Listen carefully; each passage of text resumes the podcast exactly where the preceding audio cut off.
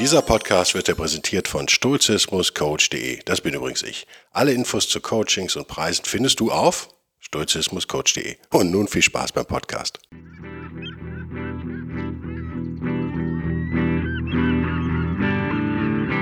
Der wilde Stoiker. Moderner Stoizismus für ein gutes Leben.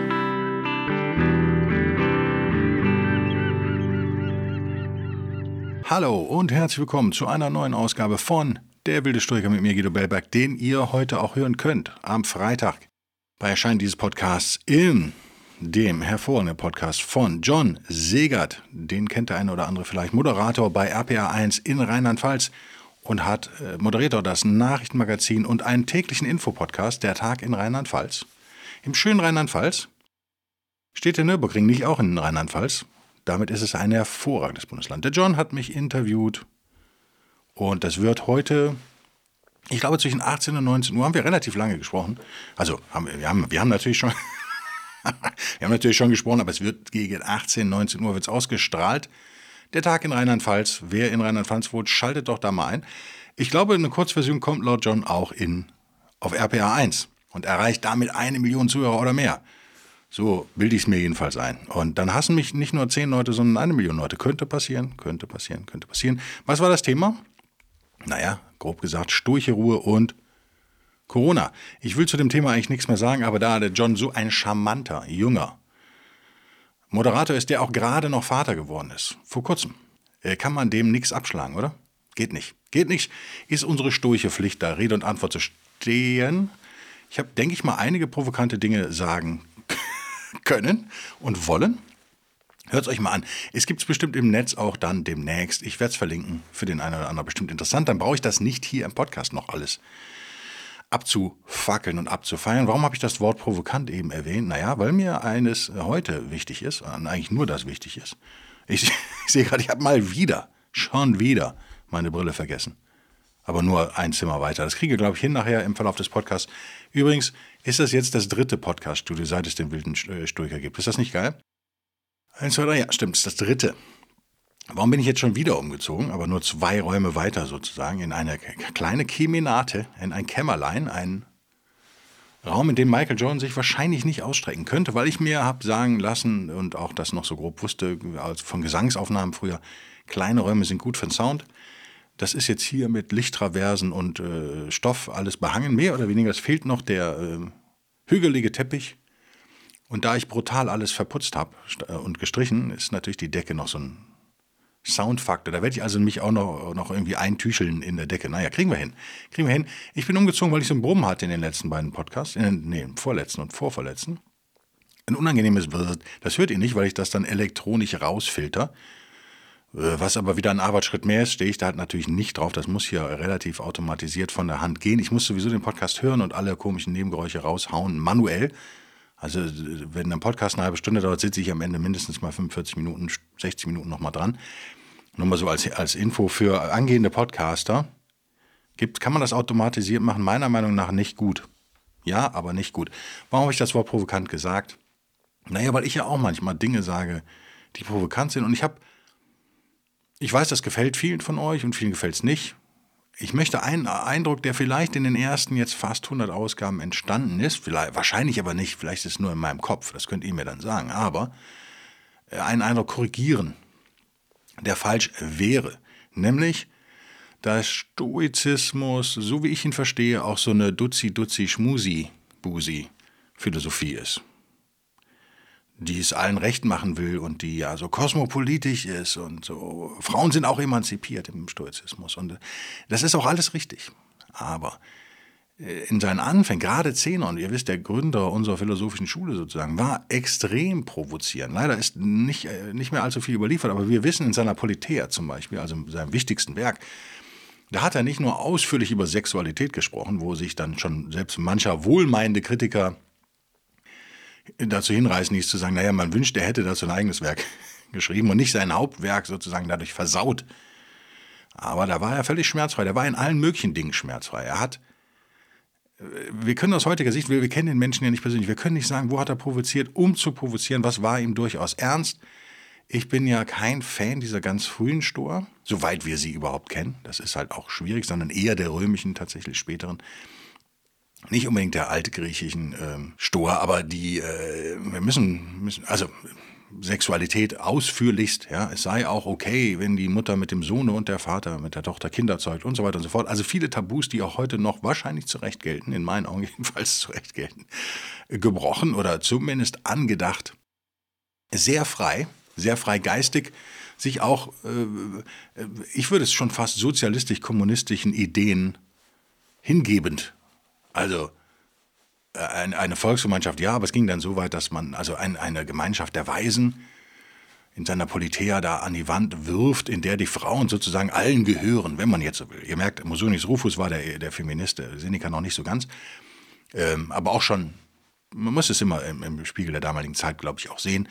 Und äh, die Idee war eigentlich, wenn zwei Weise sich begegnen, viele von euch werden das toll finden, dann sollten sie doch so, äh, also äh, mit dem Gehören eben, das relativiere ich jetzt, wie ihr merkt, so sollten sie doch unter Einverständnis sich auch sexuell äh, zu Dienste sein, sozusagen. Also, wir sind, äh, wir rennen durch München über die Leopoldstraße und dann äh, haben wir Sex, einvernehmlichen Sex natürlich. Weil äh, die Idee dahinter ist eine, eine, ja, man würde es schon fast kommunistische nennen. Die Kinder, die dann daraus zwangsläufig entstehen, ihr wisst, Verhütung war damals noch ein ganz anderes und viel komplizierteres Thema als heute. Die Kinder, die daraus zwangsläufig entstehen, werden en masse. Die gehören auch wiederum allen sozusagen. Die werden auch von allen geliebt, gleichermaßen und gleichermaßen erzogen. Also ihr merkt, diese Idee einer freien und gleichen Gesellschaft, die wir ja lobenswert finden können, hat er so ziemlich bis ins Extrem durchdekliniert. Also gerade Zenon kann und hat auch damals schon für Spott gesorgt, aber kann auch viele Leute abschrecken am Stoizismus. Aber ist davon überhaupt noch irgendwas übrig geblieben über die Jahrhunderte, Jahrtausende bis heute? Na, eigentlich nicht. Zenon hat ja auch Sachen, also hat er durchaus vor Kannibalismus theoretisch natürlich auch nicht zurückgeschreckt und gesagt, naja, wenn die beerdigen, man könnte es eigentlich noch nutzen. Hm. Ihr merkt, der Mann war laut, äh, furchtlos, provokant, radikal, also wirklich radikal. Und all das ist ja auch nicht doof, wenn man gerade eine philosophische Schule gründet, oder? Jetzt aus Marketing-Sicht ist das nicht so falsch. Ähm, war alles ernst gemeint von Zenon? Keine Ahnung. Keine Ahnung. Wir wissen natürlich von den Nachfolgern Poseidonius, Chrysippus, die haben das teils übernommen, teils aber auch schon wieder extrem relativiert. Äh, bei den, bis zu den Römern muss man sagen, ist es ja so radikal äh, neu gedacht und verändert und auch praxiser, praxisbezogener gestaltet, dass auch niemand mehr eigentlich sich einen in Anführungszeichen Rückschritt in griechische Zeiten da gewünscht hätte. Und wir tun es ganz sicher auch nicht, behalten aber im Kopf. Und das ist mir echt wichtig. Es ist nicht irgendwie so eine Feelgood-Philosophie. Überhaupt nicht. Und wir können auch tiefenphilosophisch da einsteigen, was ich dann mal mache, wenn ich meine Brille wieder finde und mir den Forschner zur Brust nehme. Zum Beispiel, der jetzt hier auch nicht liegt, hier liegt mein eigenes Buch, ist auch ein bisschen peinlich, ne? Doch, hier liegt noch der Seneca, Gott sei Dank, der Seneca liegt hier noch vom letzten Podcast, schätze ich mal. Liegt er dann noch unter einer Lampe versteckt. Habe ich ihn erst nicht gesehen. Es ist völlig okay, politisch zu sein, es ist völlig okay, auch provokant zu sein, es ist völlig idee, radikal zu denken. Es ist nicht okay, Stoizismus, antiken äh, hellenistischen Stoizismus sozusagen, griechischen Stoizismus da jetzt rückzudeuten mit heutigen Begriffen. Ich habe es eben auch gemacht, bekenne mich schuldig, ich habe das Wort kommunistisch schon mal in den Raum geworfen, sozialistisch. Äh, man könnte auch feministisch noch reinwerfen, man könnte ja alle möglichen ja, Politkonzepte, die wir so haben, äh, da jetzt drauf fropfen, wie so ein, ein Kuchenförmchen auf ein, ein Kuchenförmchen gibt es nicht. Wie heißt das denn? Wie heißen denn die kleinen Küchlein? Küchlein und die noch kleineren heißen Kekse. Genau, ein Keksförmchen auf den Kuchenteich. Wenn also Stoizismus der Kuchenteich ist, können wir das tun. Das zeigt aber eher, wie beschränkt wir selbst sind. Wenn wir alles immer durch eine äh, heutige politische Brille sehen müssen, wenn wir also, und das ist ja, habe ich glaube ich schon mal erwähnt, bei Musonius Rufus äh, extrem passiert. In der Rezeption heutzutage wird er ja von vielen als so der erste Feminist gesehen oder ja, zumindest einer, der sehr viel Wert auf Gleichberechtigung lag, unter anderem von mir. Und dann gibt es natürlich Hardcore-Feministinnen und Emanzen, die sagen, was, das ist ja der totale, ein, äh, ein alter weißer Mann, den es zu beseitigen gilt, so ungefähr. Ihr merkt ja, der Hass auf Männer ist ja salonfähig geworden. Also so sie denn äh, heimische Männer sind, ja. Also das ist ja klar. Ausländische Männer darf man nach wie vor noch nicht kritisieren, aber liebe ausländische Männer, es haben auch ein paar unter den Hörern, soweit ich weiß, freut euch nicht zu früh, euch geht es auch noch an den Kragen. Davon bin ich absolut überzeugt. Diese Menschen, die immer so alles durch so eine radikale politische Brille, auch ohne Liebe und ohne Tugend, so wie ich das beurteilen kann von außen jedenfalls, sehen, wobei ich eine sehr, zumindest am Telefon extrem nette Dame mal kennenlernen durfte vor ein paar Jahren, die auch diesem radikalen feministischen Flügel zuzuordnen ist. Ihr merkt auch da, wir reden miteinander. Und das ist auch gut so. Wir müssen miteinander reden. Und ich bin ja auch Feminist, wenn ihr so wollt. Ich bin ja absolut für die Gleichberechtigung der Frau. Ich bin für eine absolute Chancengleichheit übrigens für jeden, nicht nur für Männer und Frauen. Aber ich bin halt nicht so naiv, dass ich denke, Chancengleichheit führt zur Ergebnisgleichheit. Ich glaube, das ist das Riesending, was wir politisch haben. Aber das nur am Rand. Also, Stoiker waren radikal. Wir reden hier nicht von einer etablierten, akademisierten Wohlfühlphilosophie. Den Eindruck bekomme ich manchmal. Deswegen heißt es auch der wilde Stoiker, habt ihr schon gemerkt. Das wird mir manchmal auch so liebevoll vorgeworfen. Ich muss sagen, ich kriege viel Liebe von euch, Hörerinnen und Hörern. Und noch mehr Liebe kriege ich tatsächlich auch von Stoikerinnen und Stoikern. Da bin ich immer wieder erstaunt. Von echten vielleicht, werde ich ja nur ein stoischer Reisender bin. Auch aus akademischen Kreisen kriege ich so wohlwollende Zuneigung. Da wird dann immer gesagt, ja, es ist jetzt nicht besonders es ist nicht auf höchstem philosophisch-akademischen Niveau, aber im Grunde genommen doch richtig und es ist doch erfrischend praxisbezogen, was du machst. Sowas höre ich echt oft, wo ich mir dann immer denke, hm, ja, vielleicht. Habt ihr vergessen, was Stoizismus ist? Kann das sein? Dass ihr zu viel euch mit Begriffsdefinition altgriechischer Begriffe herumgeschlagen habt, zu lange? Bei aller Liebe, die ich jetzt hiermit zurückgebe, und vielleicht einfach vergessen habt, wie hardcore und wie provokant Stoizismus zu seiner Zeit war. Das wird heute so unter den Teppich gekehrt. Deswegen wollte ich solche Dinge einfach mal ansprechen, wie eben die sexuelle, also radikale sexuelle Befreiung, die Zenon da vorschlägt, in seiner Idealgemeinschaft von Weisen sozusagen. Und ja, auch Zenon war nicht so naiv und später wurde darüber auch gestritten, äh, gibt es das überhaupt? Also wer gehört eigentlich in diese Polis, wenn man so will? Und ihr wisst natürlich vielleicht noch so aus der Schule, die griechische Polis natürlich allein von der Mengenanzahl, selbst wenn sie kosmopolitisch gedacht war, nicht so riesig wie Tokio. Ne? Also wir reden dann von ein paar tausend Leuten, das ist vielleicht alles noch überschaubar. Äh, Im alten Rom sah es dann schon ganz anders aus. Eine echte Megastadt, damals ja schon, wird auch heute gerne vergessen. Nicht vergleichbar mit dem alten Troja oder ne, so weiter. Also das, vielleicht haben die Griechen noch ein bisschen kleiner gedacht. Die Welt war einfach auch vielleicht noch ein bisschen kleiner. Und das hat sich in römischer Zeit geändert, ist eher so, wie wir es sehen, oder geht schon mehr in die Richtung.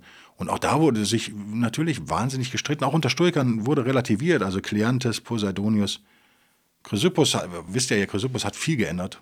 An Zenons Philosophie einiges auch da übernommen. Und natürlich haben sich die alten Stoiker auch, äh, lange darüber unterhalten, wie denn, was das denn heißt. Wer, wer gehört denn in diese Polis überhaupt rein, in diese Gemeinschaft?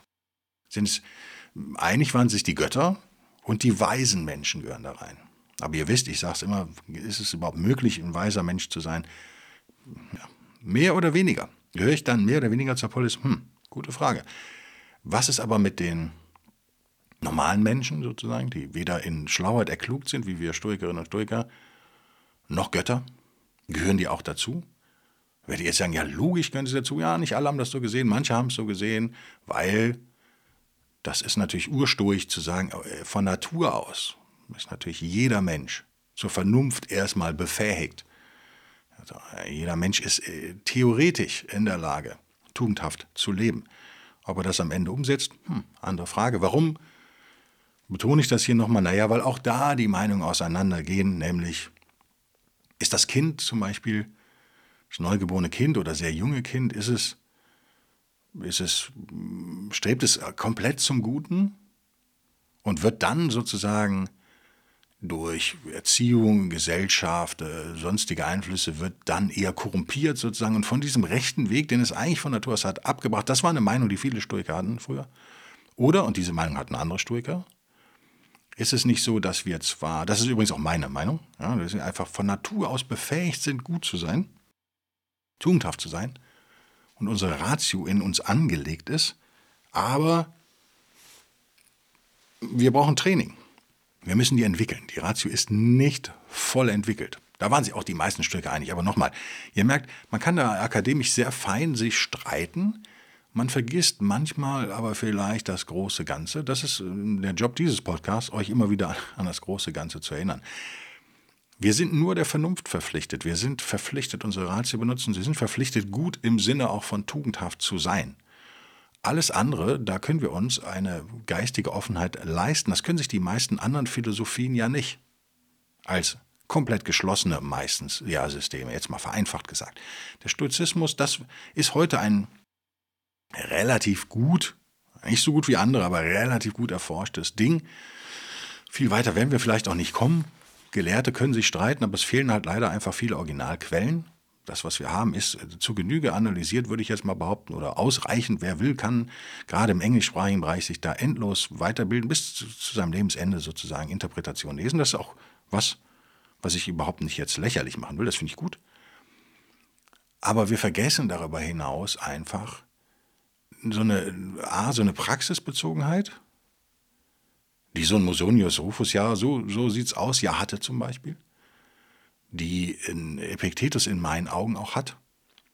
Die ist super wichtig im Stoizismus. Wenn wir also jemandem liebevoll, väterlich, aber so ein bisschen auch von oben herab vorwerfen, das sei ja alles richtig, aber es, seine Stärke sei die Praxisbezogenheit, nicht die Theorie, das habe ich schon, glaube ich, von Forschner gehört über Musonius Rufus, dann ist das was, was ich als jemand, der, der selber auf dem sturchen Weg ist, zurückweisen würde. Ich werde also dem Übervater hier mal ein bisschen widersprechen, der mehr Ahnung hat als ich. Aber vielleicht geht es nicht nur immer um Fakten, vielleicht geht es nicht nur um Ahnung haben, vielleicht geht es nicht nur um die Dauer, mit der, mit der Länge, mit der man sich mit was beschäftigt, sondern auch darum, dieses Ding äh, zu durchdringen, zu leben, zu spüren, zu fühlen, umzusetzen im praktischen Leben.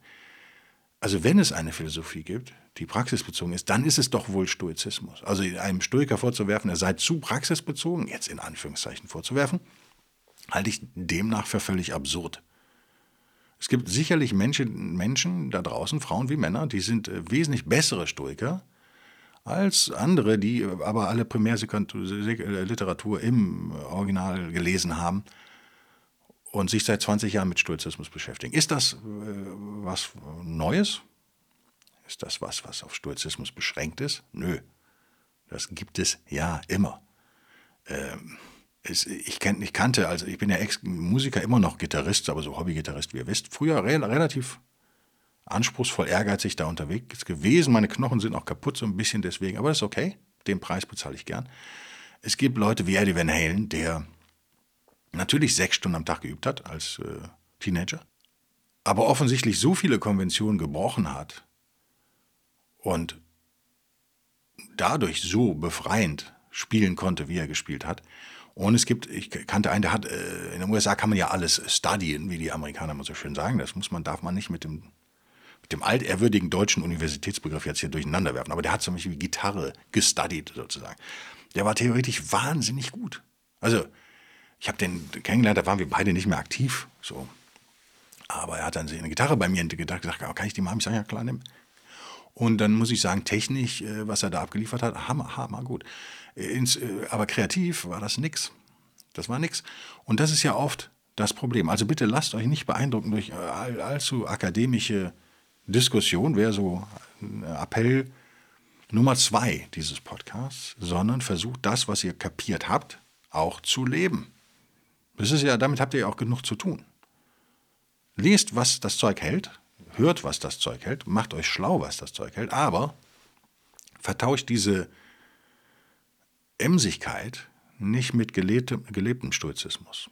Denn gelebter Stoizismus war immer mehr als nur rein akademische Studien. Ich glaube, das ist mega wichtig. Und ihr merkt, jemand wie Zenon so super radikal, also wirklich radikal, ähm, hat ja alles vorweggenommen, von der sexuellen Befreiung in den 60s sozusagen, ähm, bis hin zu absurdesten Theorien, die, die gerade die politisch Radikale uns im Moment um die Ohren haut, ist ja im Prinzip alles schon drin bei Zenon. Ist nichts Neues.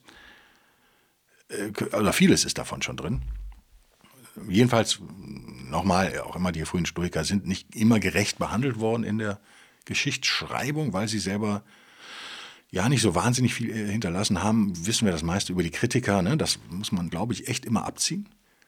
Aber sie waren Menschen, die hm, schon konsequent gedacht haben, nennen wir es mal. Also philosophisch geschulte Menschen, oft von den Zynikern, den Kynikern, wie man auch sagt, inspiriert. Wissen wir ja auch, hat da auch kein Mensch abgestritten jemals, ist ja in der Stoa auch gewürdigt. Äh, durchaus zu radikalem Denken fähig und das auch machen. Also einen Weg geistig auch mal so zu Ende gehen und dann vielleicht aber am Ende zu urteilen, das war es dann nicht. Also so funktioniert es einfach nicht. Ich würde Zenon gar keinen Vorwurf machen, aber ich würde Zenon so sehen, wie ich heute, heutige radikale Ideen auch sehe. Es ist sehr unterhaltsam, sich damit zu beschäftigen, aber oft, da stehe ich jetzt vielleicht eher in der Tradition eines, eines Milton Friedman oder Thomas Sowell, also libertäre bis liberale bis libertäre Wirtschaftswissenschaftler, wenn man so will, Wirtschaftsphilosophen. Und mit meinem Hintergrund eben aus der Hypnose kommt Beeinflussung. Ja, diese ganzen radikalen Ideen, die wir auch jetzt im Moment viel von links bekommen, zum Beispiel, das wird sich auch wieder ändern, da werden viele von rechts kommen, im Moment kommen viele von links, vernachlässigen meistens äh, die Motivation der Menschen, der echten Menschen. Das sind theoretische Konstrukte, die man so feiern kann und die man durchdenken kann. No Borders, ja, sowas. Äh, bedingungsloses Grundeinkommen. All diese Ideen, mehr oder weniger radikal oder auch nicht, haben immer einen Riesenfehler. Und man merkt es, man merkt's, glaube ich, in den USA im Moment, wenn man hinschaut, merkt man es merkt man's richtig. Warum scheitern eigentlich diese, ja, im Moment halt eher linken Politikvorschläge immer so gnadenlos?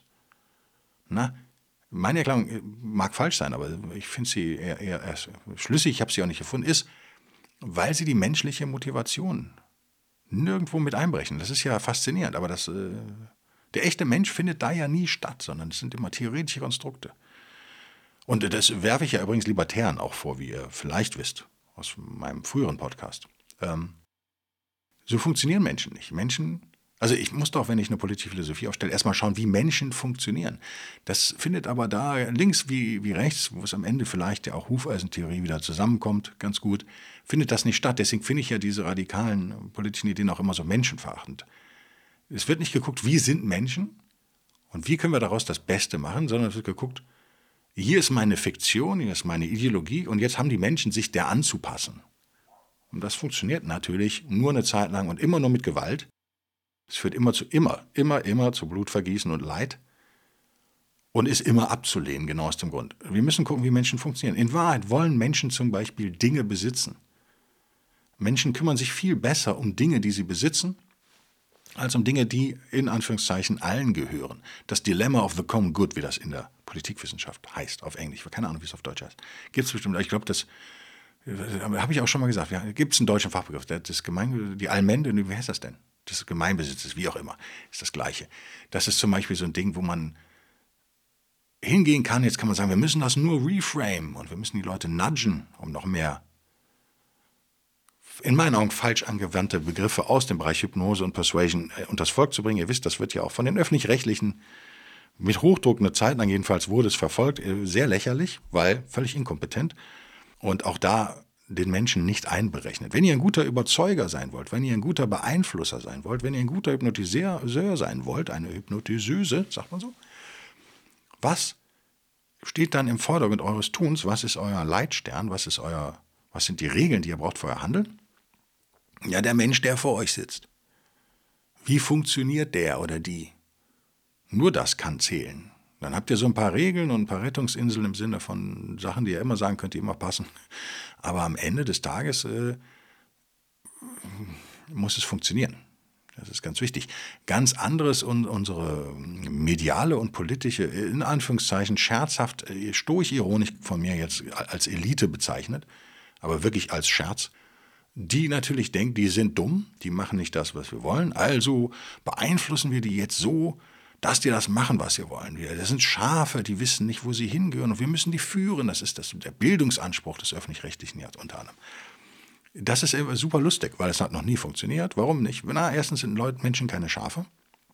Menschen sind ziemlich einmalig unter, unter den Lebewesen dieser Erde. Äh, auch der dümmste Mensch ist kein Schaf. Und zum anderen ist also eine maßlose Selbstüberschätzung. Ist euch das schon mal aufgefallen, dass diese Leute, die immer so, die Weltverbesserer und Aktivisten, dass die oft dass sie nicht den Eindruck machen, sie wären die Höchstbegabten in, in der menschlichen Gemeinschaft? Durchaus beredt vielleicht und rhetorisch gewandt, ja, fotogen, keine Ahnung.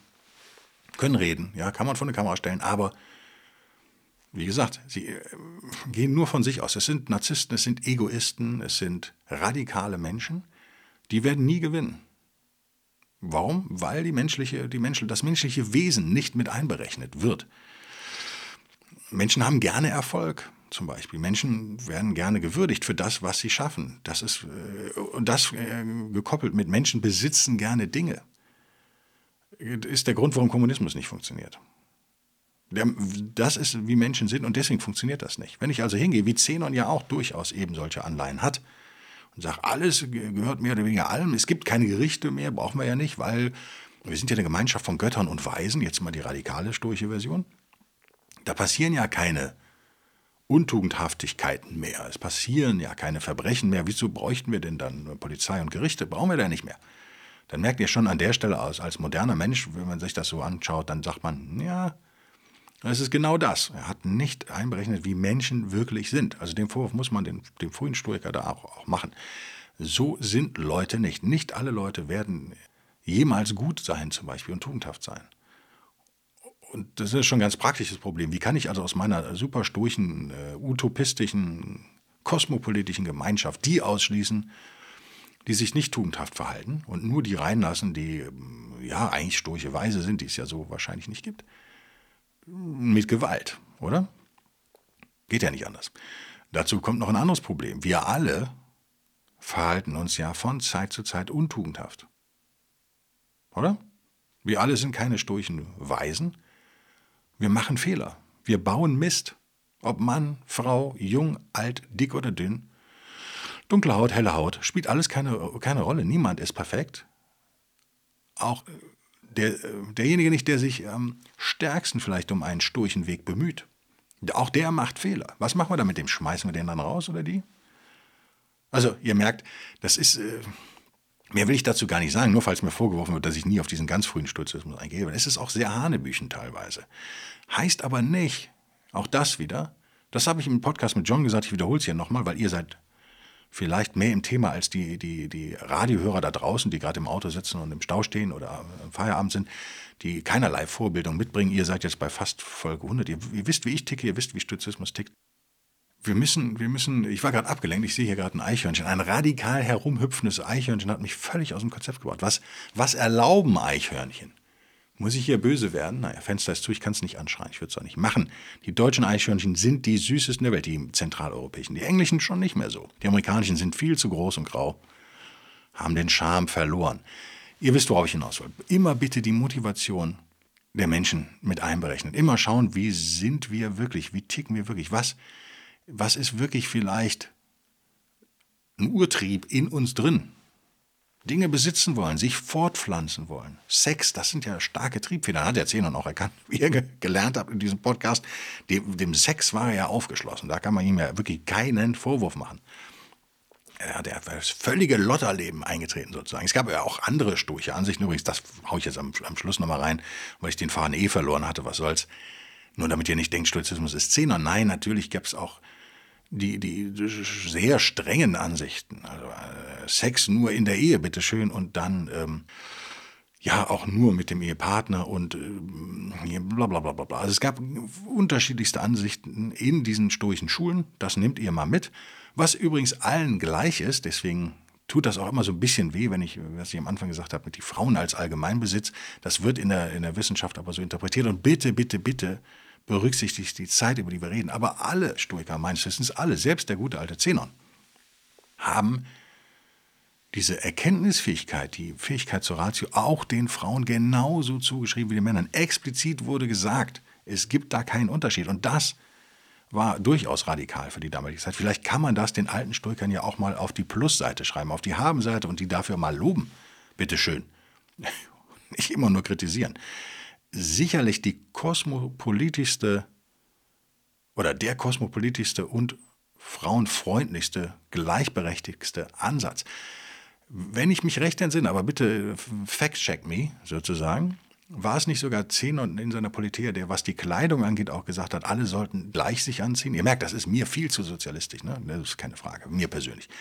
Und alle Körperteile, besonders eben die Genitalien, so verdecken und die sexuell reizbare oder, wie soll man sagen, sexuelle Reize so verhüllen.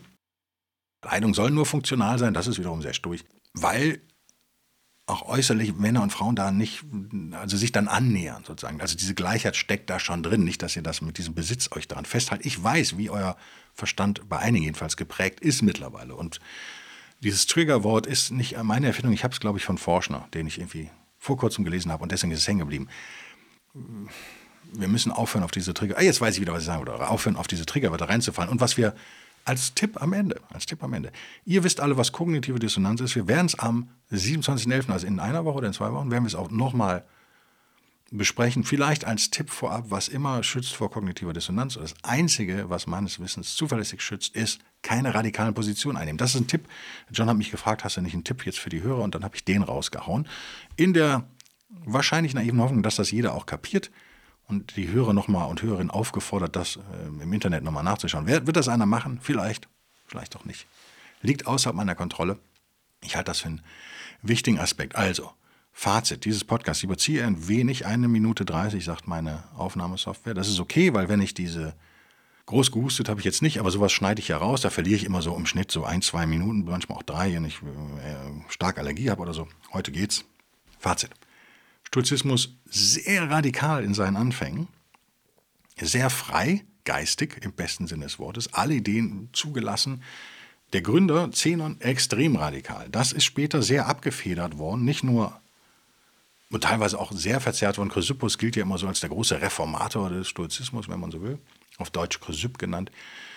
Teile übernommen, Teile nicht übernommen. Ihr merkt, man muss schon selber denken im Stoizismus. Das äh, war auch immer der Fall. Auch Stoiker haben sich untereinander auch gerne und ausgiebig gestritten, weswegen ja so eine Geschlossenheit wie in anderen philosophischen Schulen einfach nie erreicht wurde und das, das wirkt dann vielleicht schwach auch auf andere. Für mich ist das stark. Das hängt aber auch mit dem Lebensalter zusammen. Wenn ich 20 wäre, würde das schwach auf mich wirken.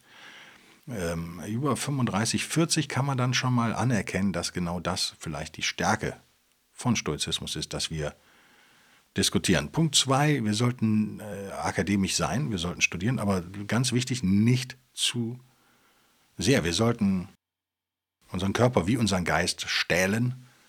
Darf man das überhaupt sagen? Ist das jetzt auch schon so ein Nazi-Wort, fällt mir gerade auf. Stählen klingt das eigentlich ja ein deutscher Begriff, ne? Lassen wir es lieber. Trainieren, sagen wir mal, trainieren und optimieren, das ist sehr stoisch. Aber du bist keine Stoikerin und du bist kein Stoiker, wenn du nicht anwendest. Das ist vielleicht der wichtigste Punkt. Die Anwendung ist alles. Punkt 3, Fazit, moderner Stoizismus muss in meinen Augen menschliche Motivation mit einbeziehen und dadurch besser sein als radikale Ideen und besser sein als viele wirre oder als alle Ideologien. Also Stoizismus kann nicht ideologisch sein, er muss den echten Menschen in den Mittelpunkt stellen Deswegen passt er ja hervorragend zu solchen Themen wie Beeinflussung, Hypnose und so weiter und so fort.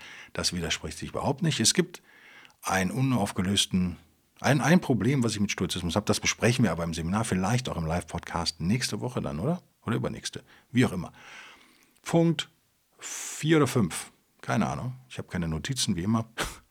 Hört euch doch mal an, was, was, was John zu sagen hat, unser Gespräch, John und ich, auf RPA 1 in Auszügen und auf dem Podcast Der Tag in Rheinland-Pfalz in ganzer Länge, hoffe ich doch, mehr oder weniger. Oder wollt ihr mich zensieren, liebe RPR-1er? Ich hoffe ja nicht. ich habe nach dem Gespräch, hat John mir schon gesagt, uiuiui, du hast gesagt, eine FFP2-Maske wirkt nur 20 Prozent. Da habe ich gesagt, ja, aber ich habe auch gesagt, nehmt eure Gesundheitsratschläge nicht von Podcastern entgegen. schon gar nicht von Stoichen. Um Gottes Willen. Googelt das doch selbst. DuckDuckGo das. Da kann man kaum aussprechen. DuckDuckGo das doch mal selbst. Äh, das ist die Zahl, die ich im Kopf habe. Sorry. Warum habe ich mir die gemerkt? Na, weil ich selber ein bisschen schockiert war, weil ich eigentlich dachte, so eine FFP2-Maske wirkt 80, 90 Prozent. Das scheint nicht der Fall zu sein. In Innenräumen, draußen braucht man sie meines Wissens eh nicht, aber in Innenräumen mit starker Viruslast äh, und ohne Belüftung, Ja, also jetzt Worst-Case-Szenario würde ich auch mit der FFP2-Maske, ich persönlich nicht länger als 15 Minuten mit einem Infizierten zusammen sein wollen. Das ist aber nur meine Einschätzung und nochmal, glaubt mir nicht, macht euch selber schlau, so weit möglich. Hört euch das mal an, dann brauche ich das nicht mehr alles nochmal erzählen. Ich glaube, das war ganz interessant. Ich bedanke mich. Ich, ich, ihr nehmt mit, dass Stoizismus nicht die Duzi-Duzi-Wohlfühlreligion ist. Äh, Philosophie ist. Jetzt habe ich Religion gesagt, ne? Ja, weil es religiöse Aspekte auch hat. Aber Philosophie.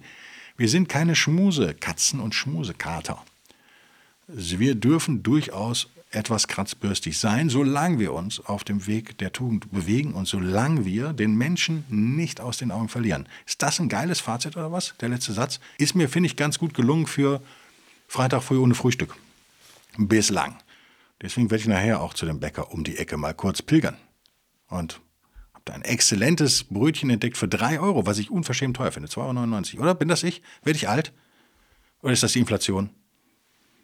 Ha. Also wenn Leute mir sagen, 34 Euro Eintritt für das, für das Seminar wäre viel und ich auf der anderen Seite 3 Euro bezahle für ein blödes Brötchen beim Bäcker, dann denke ich mir, ist vielleicht doch eher zu wenig. Bis nächste Woche. Vielen Dank für euren Support. Vielen Dank fürs Zuhören. Bis denn dann. Tschüss.